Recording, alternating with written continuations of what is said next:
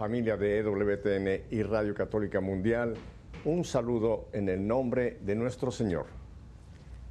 Este programa no va a viajar a ninguna otra parte del mundo, más que nos quedamos en nuestro estudio central en Birmingham, Alabama, y el estudio aquí en Miami, Florida, donde tengo un matrimonio como invitados en este día. Tengo a Roberto y Mirna Reyes. Roberto y Mirna, bienvenidos y gracias por aceptar la invitación para eh, participar con nosotros aquí en Nuestra Fe en Vivo. Muchísimas gracias, Pepe, por habernos dado esta oportunidad de glorificar al Señor con nuestras vidas, ¿verdad? Con nuestro testimonio.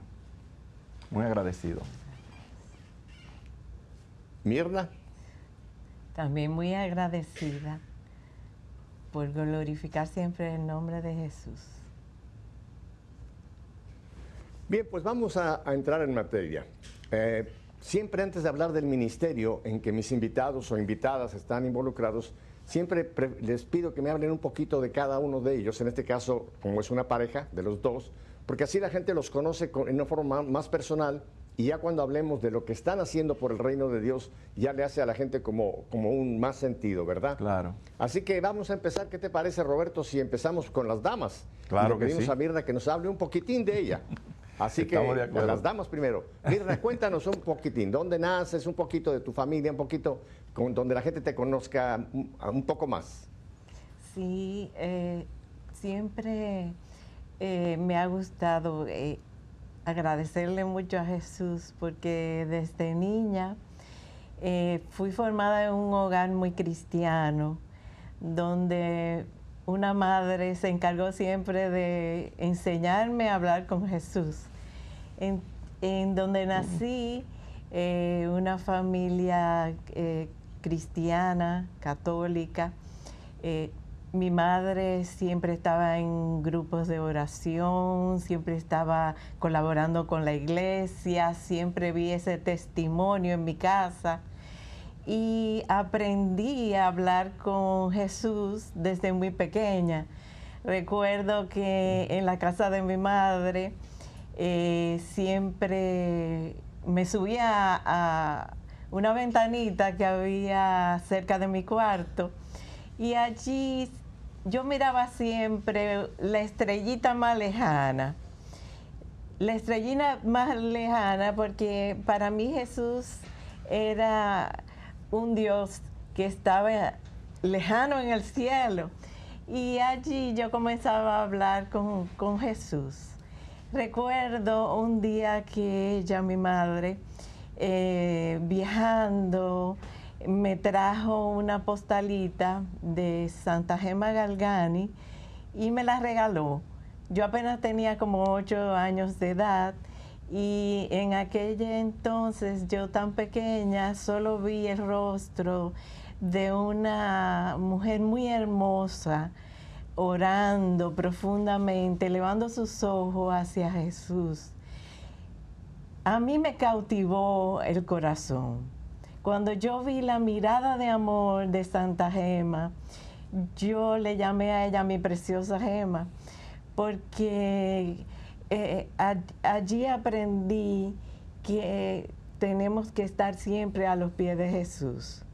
Yo comencé al mirar la postal, que hay una oración muy hermosa, comencé a aprender a hablar con Jesús a través de la preciosa gema, porque su oración tan hermosa me hizo cultivar ese don de la oración, esa oración que dice, aquí estoy a tus pies, mi querido Jesús, para implorarte a cada instante mi agradecimiento y plenitud por tantos y tantos favores como tú me has otorgado y todavía quieres concederme.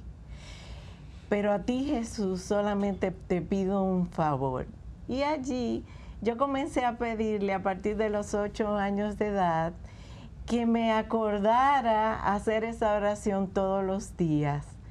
Y también yo le pedí que me concediera un buen esposo. Esas fueron las dos peticiones que desde los ocho años de edad comencé a pedirle a Jesús. Hasta que un día, pues a través de los años, con apenas 24 años de edad, pues Jesús tenía planes hermosos para nosotros. Y en esos planes tan hermosos, él ese día quería que yo conociera a Roberto. Y fue entonces cuando una pareja de amigos, junto con una amiga, pues nos invitaron a un reinado de belleza. Y eh, cuando llegamos a ese reinado de belleza en el Hotel Jaragua, allá en Santo Domingo, pues eso no eran los planes que Dios tenía para, para mí. Dios quería ese día eh, presentarme y que yo conociera a Roberto. Él tuvo que mandar a muchísimos ángeles para poder intervenir en aquel momento.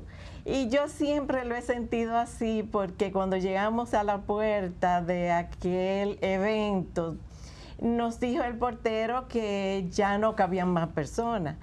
Y fue allí donde la pareja me, invitó y me dijo, bueno, Mirna, ya que nos hemos preparado y nos hemos puesto tan hermosos, pues no podemos irnos para la casa.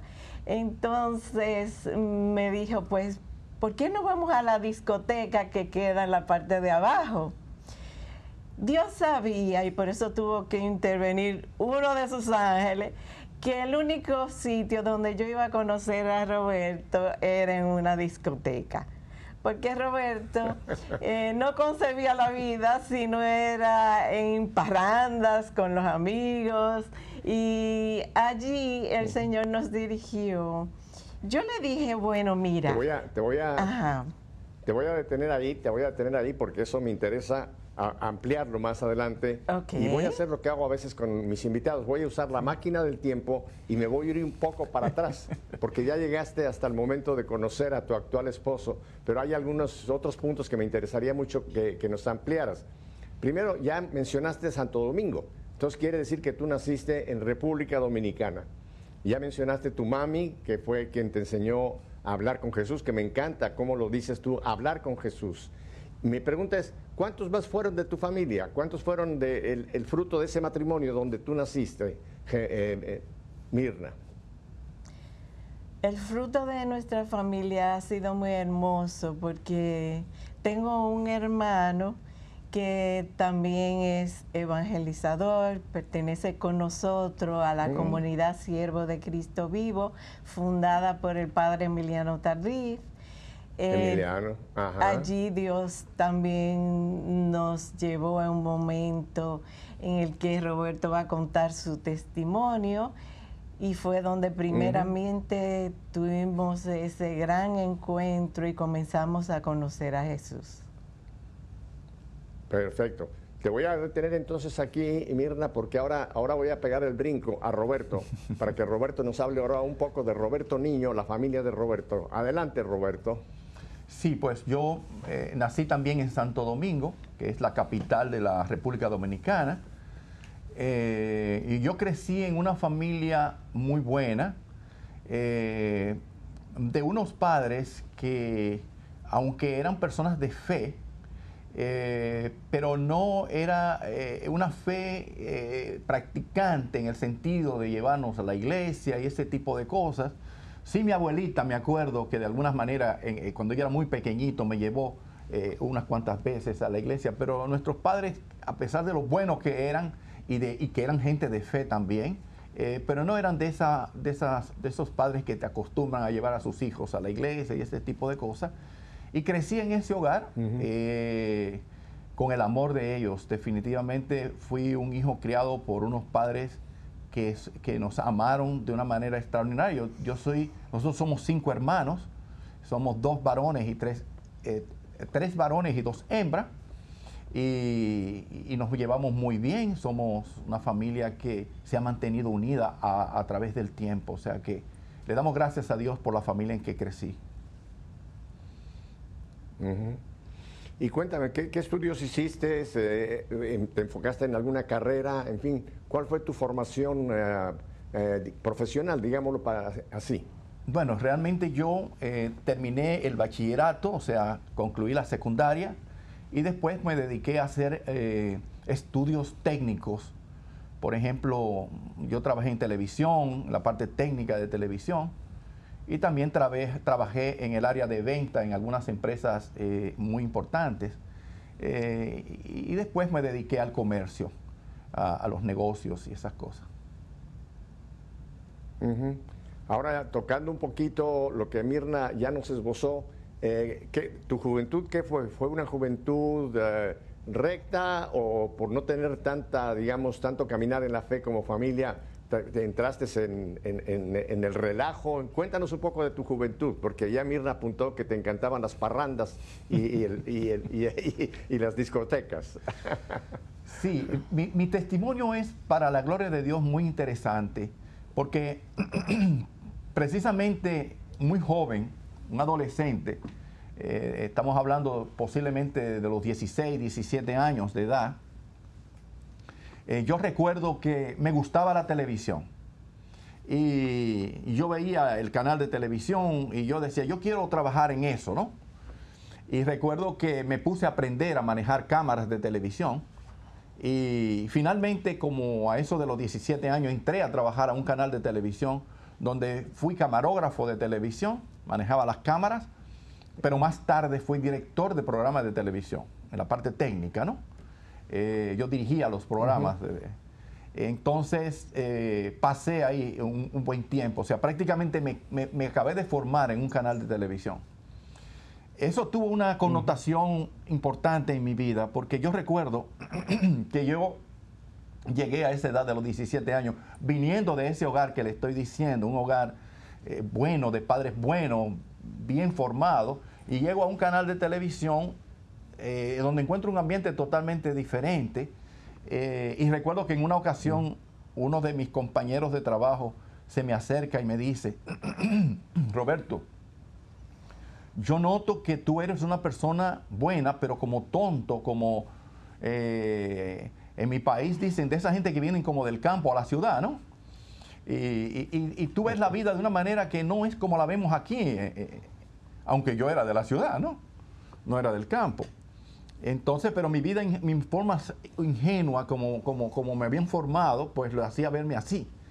Y recuerdo que ese compañero de trabajo me dice, mira, nosotros no podemos seguir, permitir que tú sigas viviendo tu vida de esa manera. Nosotros te vamos a decir cómo es que se debe vivir la vida.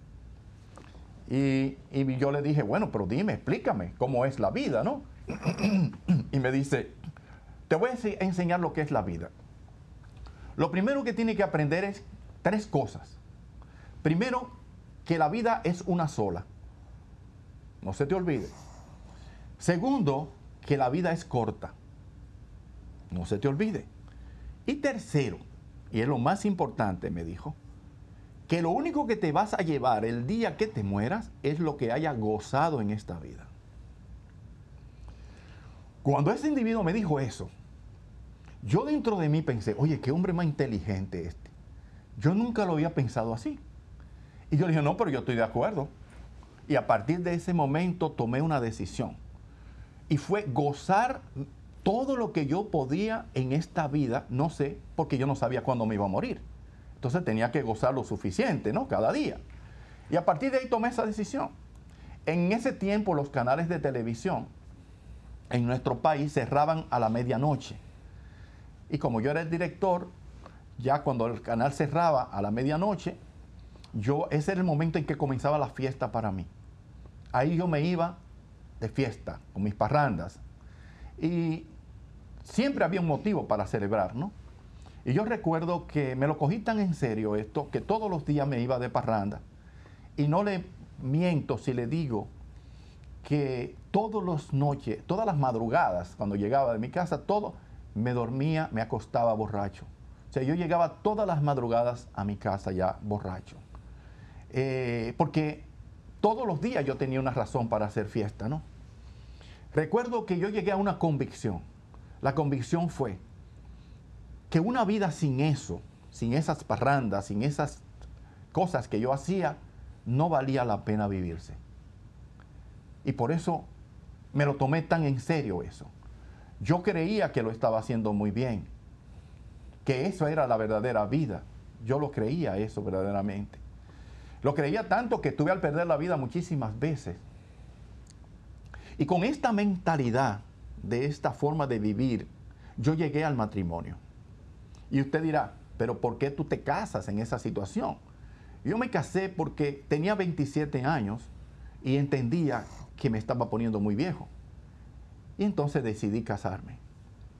Recuerdo que Mirna eh, me llevó a una eh, iglesia por primera vez. Y hasta ese momento yo nunca había visitado una iglesia. Y Mirna me llevó. La primera vez que yo fui a una iglesia fue cuando Mirna me llevó siendo novios. Porque cuando uno es novio hace cualquier cosa, ¿no? Y yo recuerdo que fuimos a la iglesia, pero una vez que nos casamos, yo recuerdo que le dije, mira Mirna, esto de iglesia no es para mí. Esto es para las personas poco inteligentes, que van a oír todas esas cosas que dicen ahí. Pero no para un hombre como yo, tan inteligente. Eso no es para mí. Y ahí terminaron las misas, ¿no? Así ahí ya no volví más a la, iglesia. Ella quiso casarse por, la, iglesia, porque era una mujer de fe, como ella misma ha dicho. Pero yo recuerdo que yo dije a, todo lo que me preguntó el sacerdote, yo dije que sí, pero realmente no estaba entendiendo nada de lo que él me estaba diciendo. Lo vine a entender unos meses después de casarme. Y fue que yo encontraba esta vida muy aburrida porque era estar de la casa al trabajo, del trabajo a la casa. Y yo eso no lo soportaba. Y yo recuerdo que yo me acerqué a Mirna y le dije, mira, Eh, dime. No, una, pregunta solamente, Roberto. Entonces, una vez que Mirna ya nos contó dónde se conocieron, en aquella, eh, eh, con algo de belleza, etcétera, se conocieron, se hicieron novios, se casaron, se casaron por la iglesia, pero las famosas parrandas de medianoche, ¿siguieron o ya una vez casado se paró la, parrandería? Ahí es donde te voy a explicar esto muy interesante. Resulta que Mirna, cuando yo ya, ya íbamos unos cuantos meses de casado, yo recuerdo que yo me acerqué a donde Mirna y le dije, mira, yo no soporto esto, esto de estar aquí en la casa, porque yo no, me estaba yendo de parranda como yo lo hacía siempre, ¿no? Entonces ya yo no soportaba eso. Yo le dije, ya no lo soporto. Yo, no, yo, yo le dije, yo me equivoqué, le dije a Mirna. Yo no soy un hombre para casarse. Eh, yo cometí un error en esto de casarme. Porque yo era un hombre libre, o sea, libre de estar donde yo quisiera. Y, y yo recuerdo que Mirna se puso muy triste porque Mirna se había casado para toda la vida y yo le salgo con esto unos meses después. Y yo recuerdo que Mirna se puso tan triste que yo me conmoví en mi corazón. Y yo le dije, bueno, Mirna, vamos a darnos una oportunidad. Eh, pero yo no puedo seguir así como yo estoy. Yo necesito que por lo menos tú me des un día libre, donde yo me pueda ir de parranda con mis amigos y todas esas cosas. Cuando yo digo esto, no puedo dejar de decir esto, Pepe, y es lo siguiente. ¿Por qué un hombre hace una propuesta así? Una propuesta así se hace solamente cuando el hombre está en el pecado, en el fango del pecado, porque en esa situación el hombre no respeta nada, no se respeta a sí mismo, no se valora a sí mismo y mucho menos va a valorar a los demás. Y por eso es capaz de hacer propuestas de este tipo. Lo otro que, que es importante decir es que una mujer, ninguna mujer tiene obligación de aceptar una propuesta de este tipo. Ninguna mujer lo debe hacer. Ni Dios se lo pide ni se lo pide nadie, ¿no? Sin embargo, de manera inexplicable, Mina aceptó este pacto. Y yo recuerdo, y ella no tenía por qué aceptarlo, porque Mina no dependía de mí económicamente. No era esa una razón. Y además, ya ustedes la ven, es una mujer extremadamente bella, ¿verdad?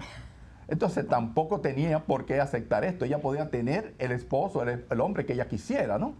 Sin embargo, inexplicablemente, y la única explicación de esto es que Dios tenía un plan para nosotros como matrimonio, como familia. Y Mina aceptó este pacto. Y yo recuerdo que yo tomé los viernes como día libre, ¿no? Y esos viernes yo me iba de parranda. Y llegaba en la madrugada y nadie me podía preguntar dónde yo estaba ni qué yo estaba haciendo porque ese era el acuerdo para mantener el matrimonio.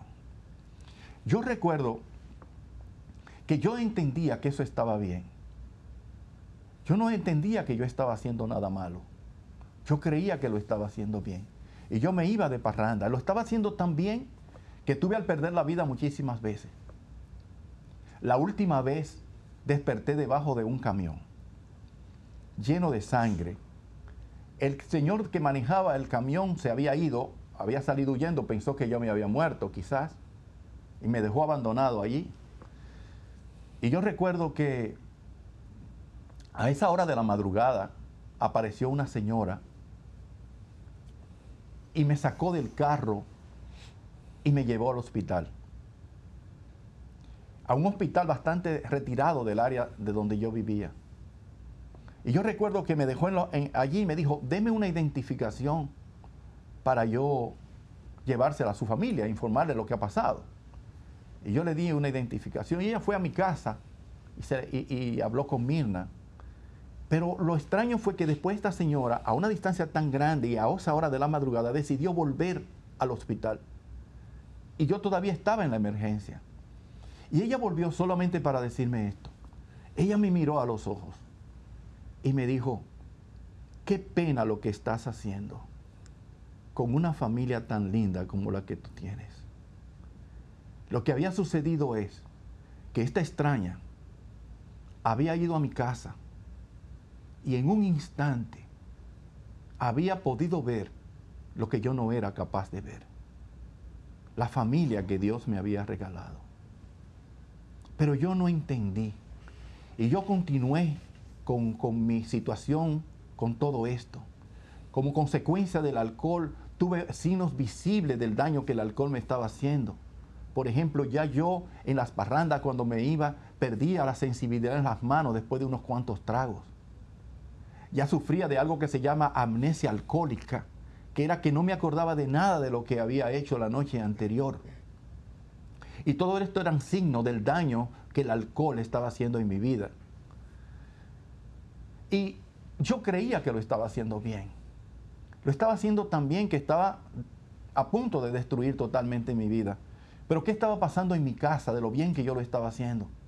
Para tener una idea de lo bien que yo lo estaba haciendo y de cuál era la consecuencia de esto, mi hijo, mi primer hijo, que apenas tendría unos seis años, uno, un día está hablando con Mirna y ella como para salir de él le dice, vaya y pregúntele a su papá.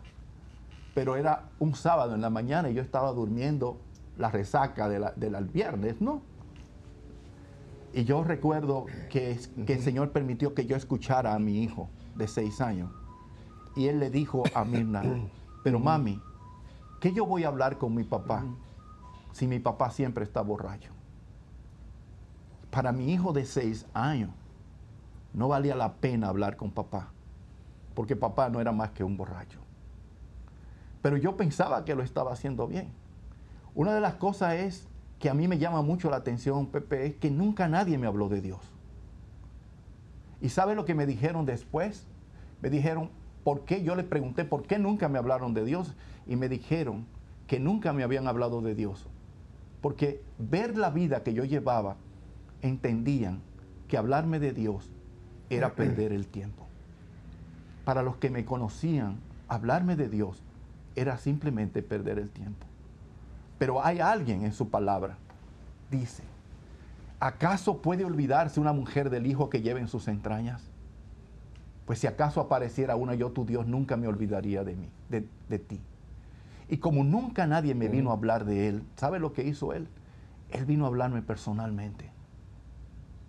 Él vino a hacerlo. Porque él no se, aunque todos se habían olvidado de mí, él no pudo olvidarse de mí. Y esos sábados, yo durmiendo esas resacas, yo recuerdo que venían unas palabras a mi corazón que decían, Roberto, tú no has sido creado para lo que estás haciendo. Tú has sido creado para llevar mi palabra al mundo. Y cuando esas palabras llegaban a mi corazón, mi corazón ardía. Y yo comenzaba a llorar sin saber por qué yo lloraba.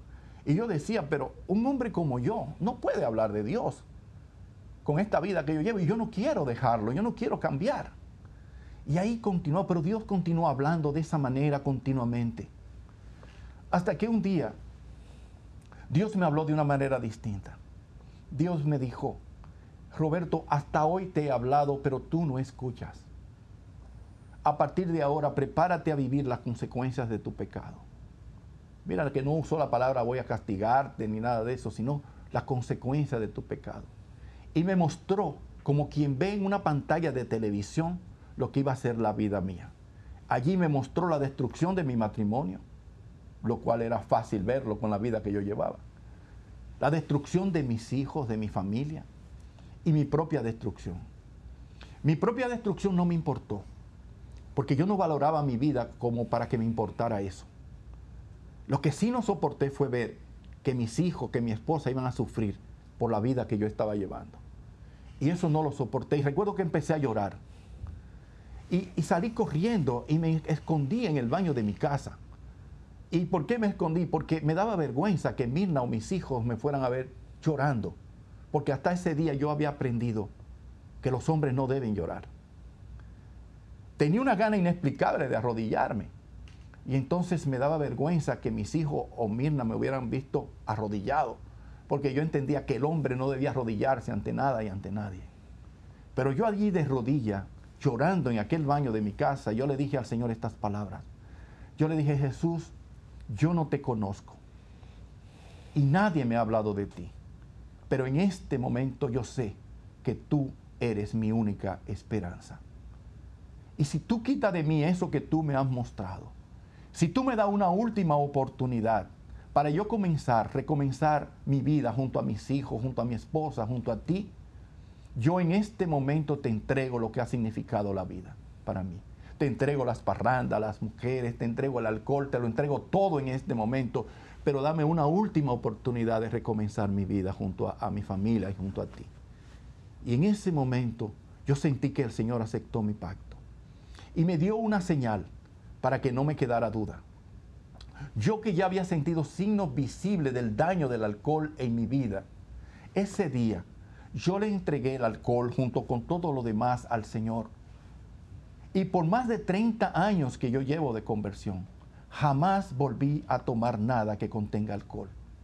Yo no tomo nada que contenga alcohol hace más de 30 años. No porque yo crea que una copa de vino es un pecado como algunos puedan creer, sino porque ese fue mi ofrenda al Señor en aquel lugar.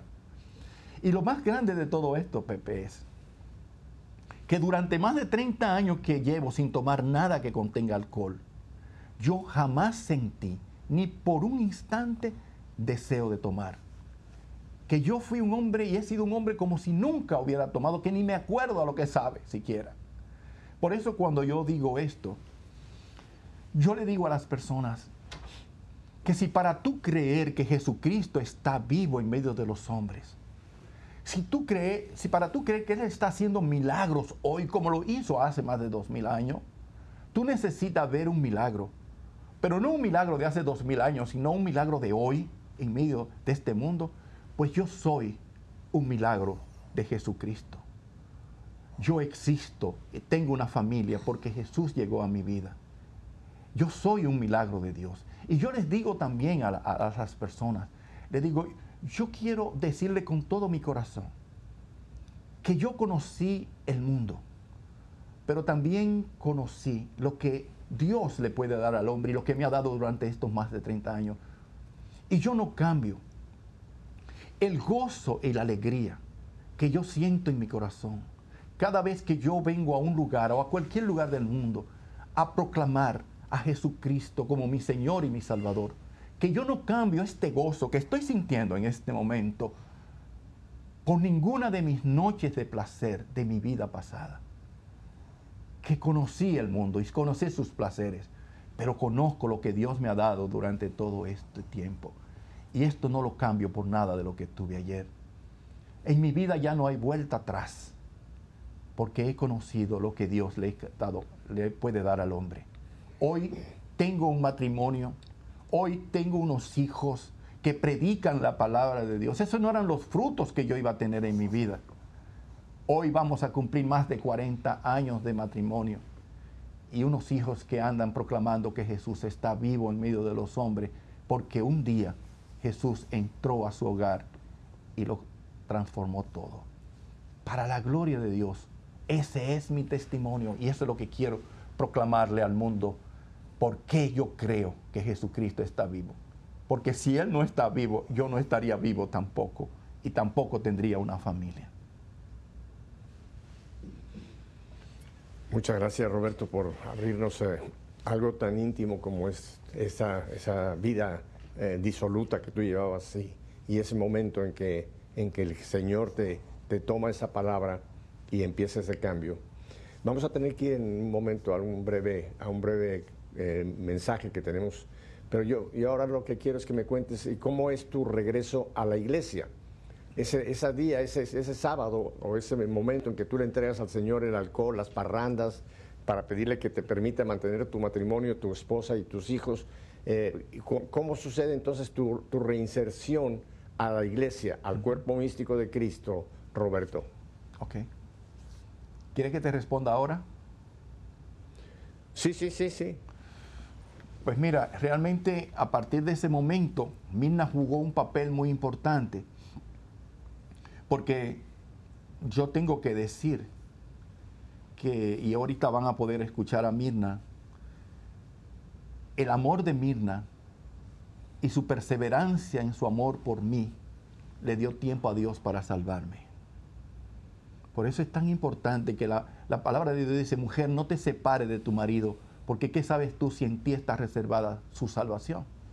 Si Mirna me hubiera abandonado como yo me lo merecía, yo no estaría aquí, de seguro que no estaría aquí hoy dando este testimonio. Y ella, cuando yo me levanté esa noche, esa madrugada, yo recuerdo que al ella levantarse, yo me acerqué a ella y yo le dije, Mirna, yo necesito conocer a Dios. Yo necesito ir a un lugar donde yo pueda conocer a Dios. Yo me imagino la sorpresa que fue para ella, ¿verdad? Este hombre que viene de una parranda y de repente se volvió loco el hombre, ¿no? Es lo que ella hubiera podido pensar. Este hombre se, acaba de volver loco, ¿no? Eh, un hombre que no había quien le hablara de eso, de iglesia, ni nada de eso. Y, y yo recuerdo que ella entonces tomó la decisión de llevarme a un lugar que es la comunidad de los siervos de Cristo vivo, que fundó el padre Emiliano Tardif, que tú lo conoces seguro, ¿no? Conociste, junto con María Armenteros. con el honor de conocer al, padre Tardif. Te voy, a, te voy a interrumpir aquí porque vamos a ir a este corte eh, ya ahora mismo y entonces voy a volver con Mirna porque me interesa hacerle un par de preguntas a Mirna para empatar lo que nos estás contando. No, y que ella te cuente ese momento, que es el momento para mí determinante de lo que ella hizo para que yo pudiera insertarme, como tú dices, en esta nueva vida de fe. Perfecto, Roberto. Quédese con nosotros porque aún tenemos mucho que escuchar de este testimonio tan importante que nos está contando este matrimonio. Volvemos en, enseguida, no cambie de dial.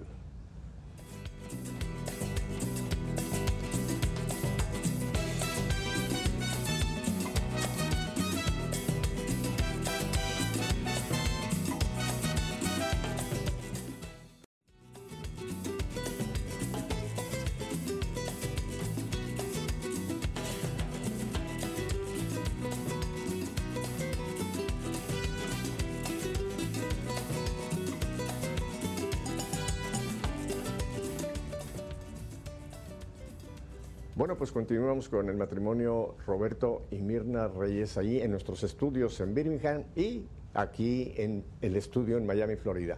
Mirna, ahora voy contigo.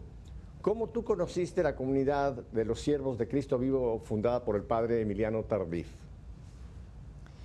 Sí, ante todo yo quiero ahondar un poco en cuanto al testimonio de Roberto, porque yo quiero darle muchas gracias a Dios y glorificar el nombre de Jesús porque siempre nos ayuda en los momentos más difíciles.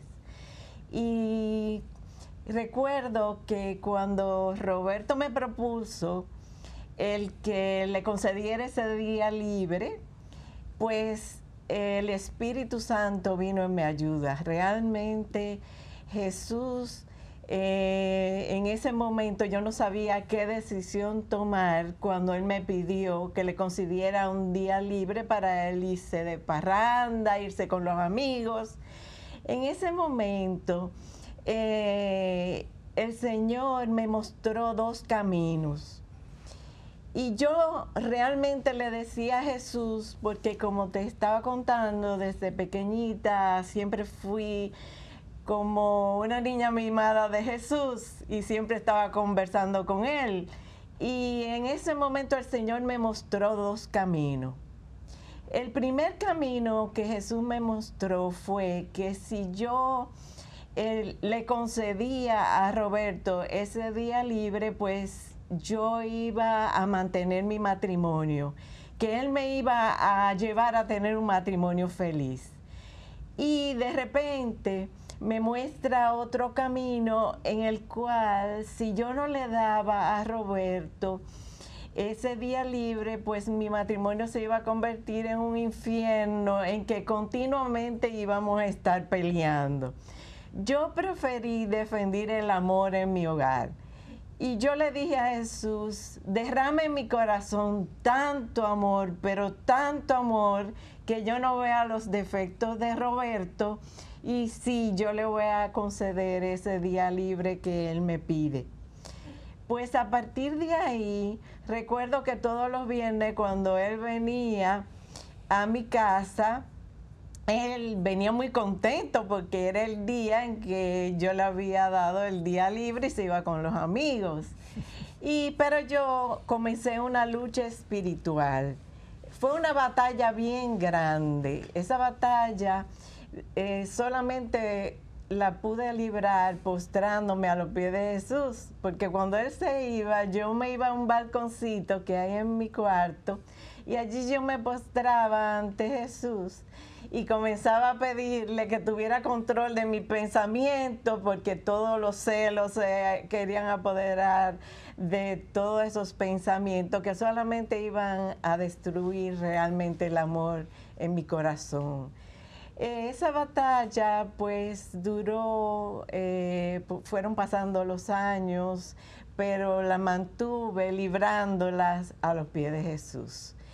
Eh, yo verdaderamente eh, me di cuenta ya como a los siete años, en el cual Roberto venía muy contento porque se iba de parranda, que el Señor me había dado en mi corazón como ese gozo de verle feliz.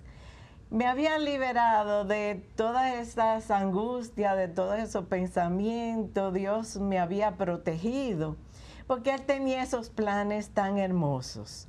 Hasta que una noche que fue que Jesús realizó ese milagro tan grandioso en nuestras vidas, que fue la noche que Roberto les acaba de contar, pero esa noche, antes de él irse a parranda, pues yo, eh, acostada en mi cama, comencé a conversar con Jesús ante la imagen del Sagrado Corazón de Jesús que tengo a mano izquierda de mi cama. Toda mi vida, después que yo me casé con Roberto, yo puse la imagen del Sagrado Corazón de Jesús y siempre conversaba con él. Pero aquella noche yo me di cuenta que él le dio vida a aquella imagen, que no era el Jesús de cuando yo era pequeñita, que me subía en una ventanita a verle tan lejano en aquella estrellita, sino que cuando yo conversaba con él, él me miraba. Y yo le miraba y él me sonreía y yo le sonreía. Y él comenzó a envolverme en un amor tan infinito que yo no conocía hasta entonces. Yo me sentía en aquella cama como flotando de amor. Se inflamó mi corazón de una manera tan grandiosa que yo me gocé con Jesús, el que Él estuviera presente y de que verdad Él me dio a conocer que Él estaba vivo. Yo le vi vivo. Jesús está vivo y Él se nos dio a conocer. Mientras yo le miraba, me sentí en mi corazón una vergüenza sumamente profunda.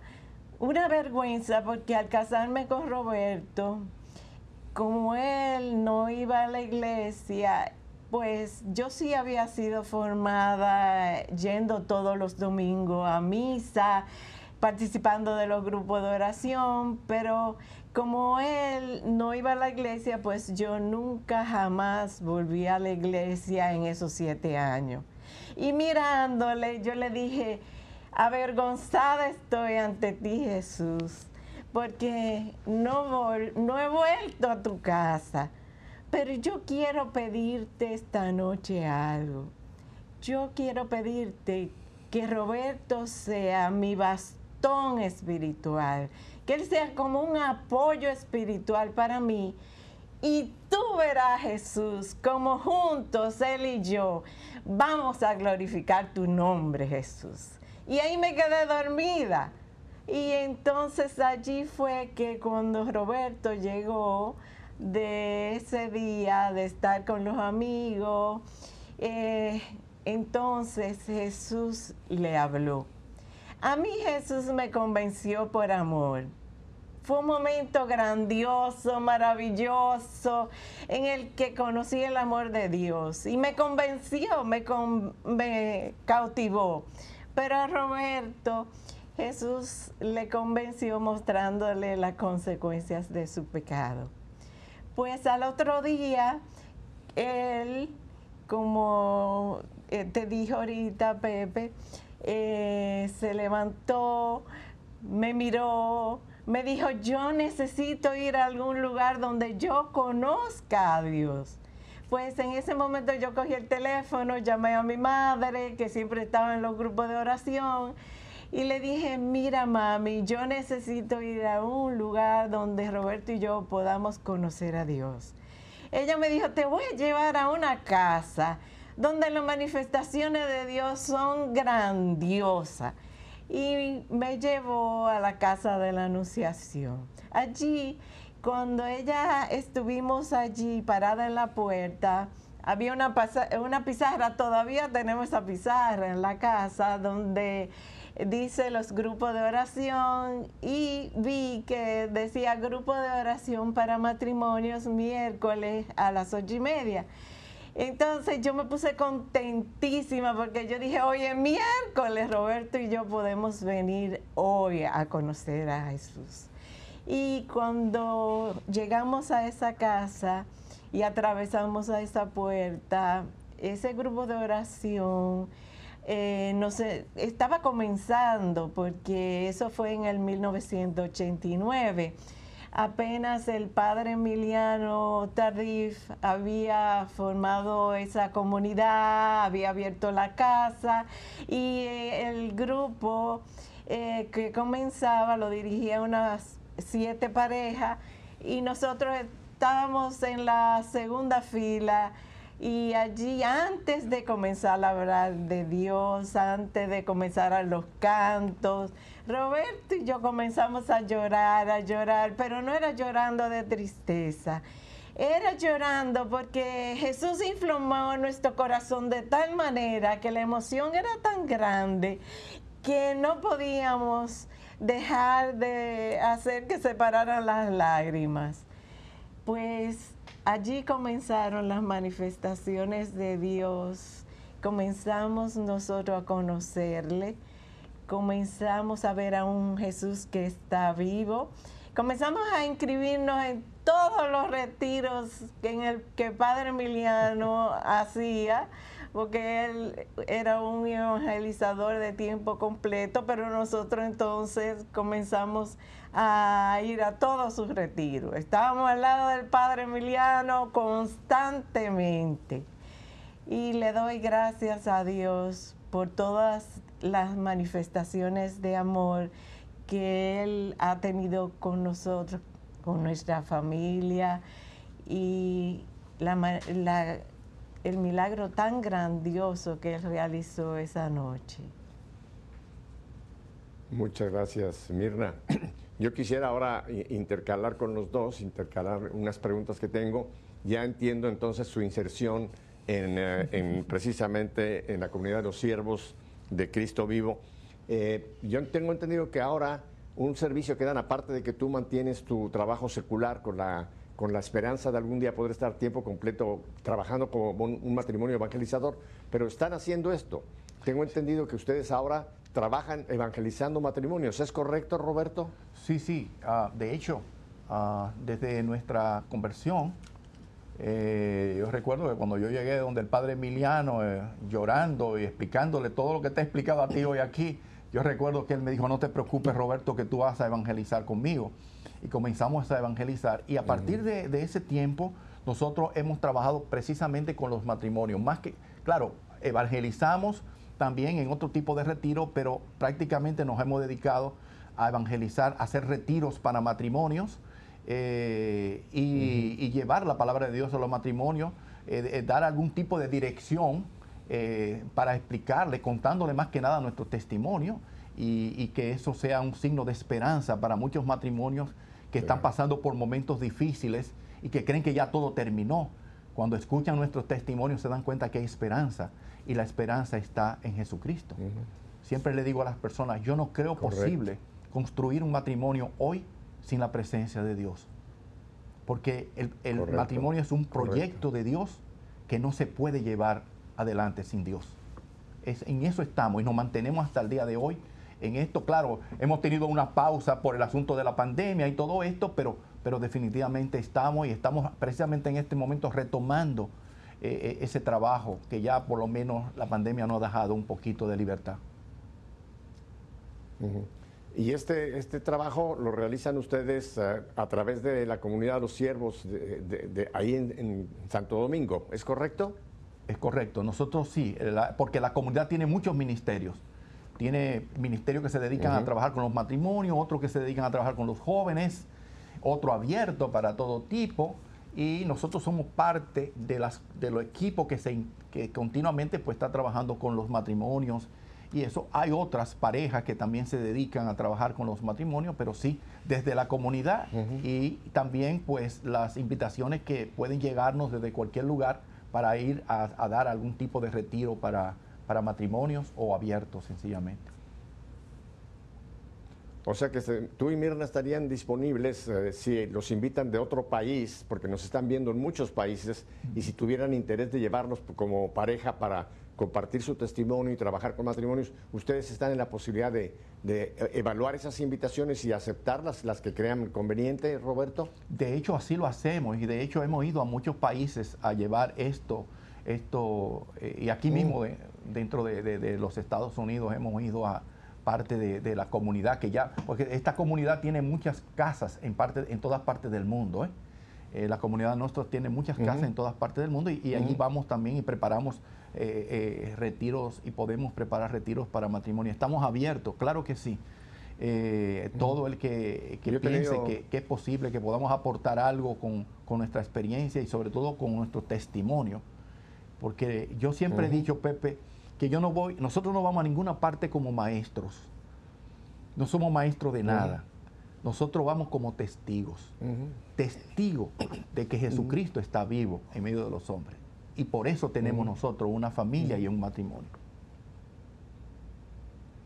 Tú conoces ese famosísimo documento Evangelii Nuncianti de Pablo VI, Así que nos lo dio en el año 75. Así Y una de las frases que dice ahí dice, el mundo está cansado de maestros, el mundo lo que necesita son testigos. Definitivo. Y eso es exactamente lo, lo que creo que en este momento es importante, porque Roberto y Mirna, Estamos viviendo una batalla espiritual tremenda contra el cuerpo de Cristo, contra la iglesia, y creo que el lugar donde el diablo ha puesto más de todas sus fuerzas es precisamente atacando el matrimonio, porque el matrimonio es el que produce una familia. Aquí quién es primero el huevo o la gallina, no, aquí hay que tener un matrimonio de hombre y mujer para que después haya una familia. Y hay un ataque tremendo contra el matrimonio y por ende contra la familia. Así que creo que es un campo de batalla en el que todos los, eh, los, soldados del cuerpo de Cristo que podamos tenemos que poner todo nuestro esfuerzo en apoyar a sanar matrimonios, a fortalecer matrimonios para que puedan haber familias eh, sanas. Eh, otra pregunta que tengo, Roberto. Y déjame hacer, déjame, déjame, hacer, Pepe, déjame hacer un, paréntesis en eso que acaba de decir para apuntar un poco más lo que acabas de decir. Dilo. Y es lo siguiente. Claro, adelante. No solamente el cuidado lo tienen que tener los matrimonios que están pasando por problemas difíciles porque no han invitado a Jesús. Aún aquellos matrimonios que están en la fe están pasando por situaciones muy difíciles, por lo que tú acabas de decir, porque el mal ha puesto sus ojos en la familia y en los matrimonios, porque claro, ¿cuál es el, proyecto de Dios más grande? Es la familia, es construir el matrimonio y la familia. E, exactamente. Claro. Él empezó con un matrimonio, Adán y Eva, y el fruto fue después la familia. O sea que ese es el plan de Dios. Ese es el no fue una de- decisión de un concilio o de un papa o de algún, algún sabio. Ese es el plan de Dios. Y por eso está con este ataque tan tremendo. Y he podido ver, y me parece que es- son de mucha calidad, que también estás tú produciendo unos videos que se- yo lo vi, por ejemplo, en YouTube, Mensaje de Esperanza. Cuéntame este brevemente, porque el tiempo se nos está yendo rápidamente, eh, ¿qué es este ministerio de trabajar en, en- en- en televisión a través de Mensaje de Esperanza, Roberto? Mira, es tan interesante y me alegro que me lo hayas preguntado, porque resulta que en medio de la pandemia, tú sabes, nos encerraron, ¿no? Nos encerraron. En todas partes del mundo nos tuvimos que encerrar en las casas, ¿no? De repente yo estoy encerrado en mi casa y no tengo nada que hacer, no tengo para dónde coger, no tengo que nada. Y digo, pero espérate, yo no puedo dejar de evangelizar, aún en medio de estas circunstancias. Y es ahí donde se me ocurre, con la gracia de Dios, coger mi celular. Fue con mi celular que lo grabé, la mayoría de eso. Y allí surgió el mensaje de esperanza. Era una forma de mandar un mensaje de esperanza a las personas que estaban pasando. Acuérdate que estaban personas perdiendo sus seres queridos. Muchas personas perdieron seres queridos en medio de esta pandemia. Estaban pasando por sitios donde la gente estaba perdiendo la esperanza, el deseo de vivir. e- Estaban frustrados, eh, decepcionados y sobre todo se sentían abandonados, ¿no? Y podían sentirse abandonados hasta por Dios en medio de estas circunstancias en que estaban viviendo tanta gente que vivió momentos terribles de esta pandemia, ¿no? Eh, y entonces yo sentí mi corazón aportar algo.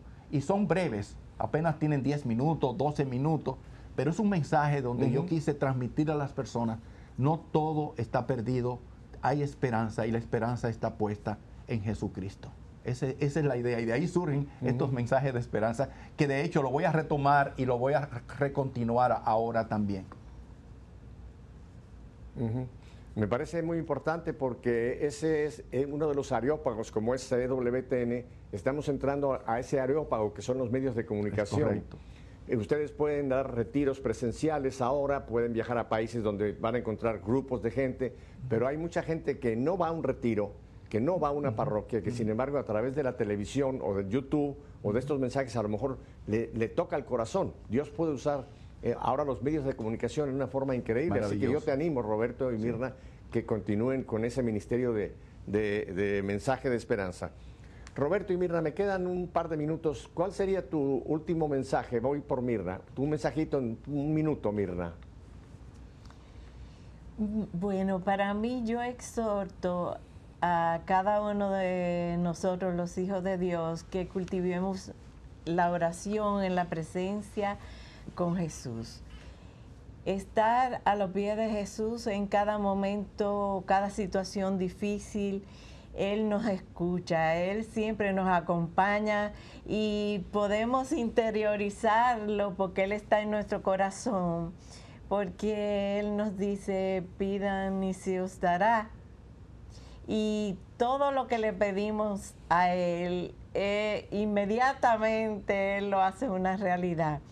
Por lo que si tú estás pasando un momento difícil, si tú tienes un matrimonio en el cual tú verdaderamente crees que es imposible, simplemente toca el corazón de Jesús y ese matrimonio va a ser una bendición para ti, una bendición para tus hijos.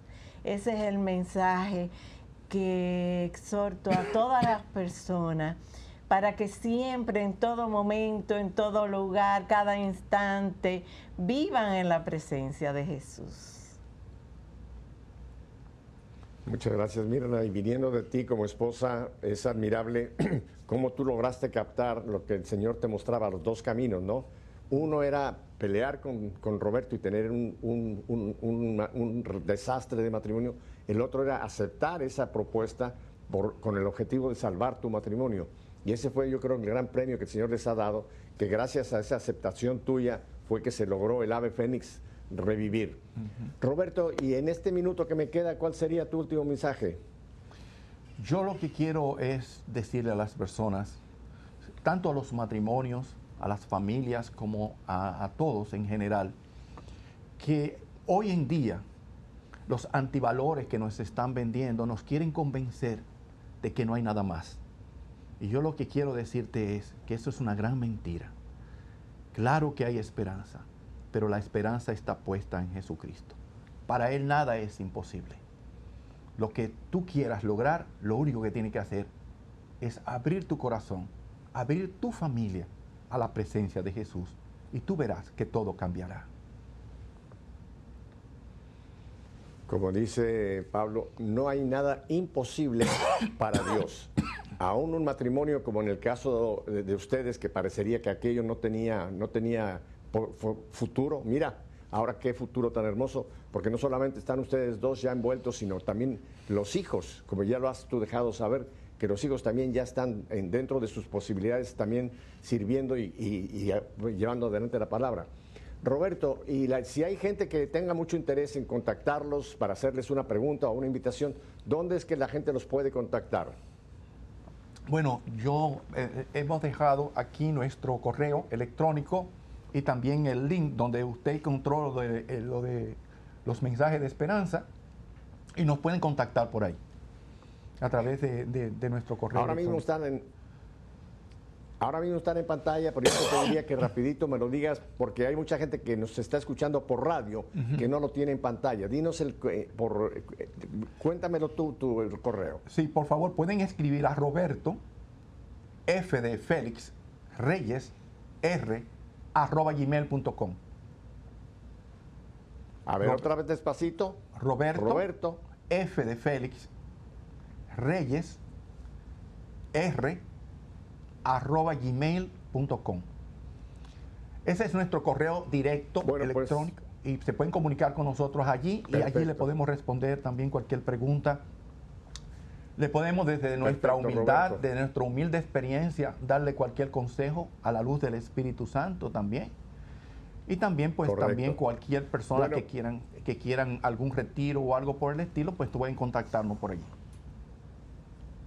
Bueno, Roberto y Mirna, pues el tiempo se nos fue volando. Muchísimas gracias, muchísimas gracias. Y a ustedes, mi querida familia, si Dios nos concede una semana más de vida, volveremos para hacer esto, que nuestra fe sea una fe en vivo. Hasta la próxima semana, bendiciones.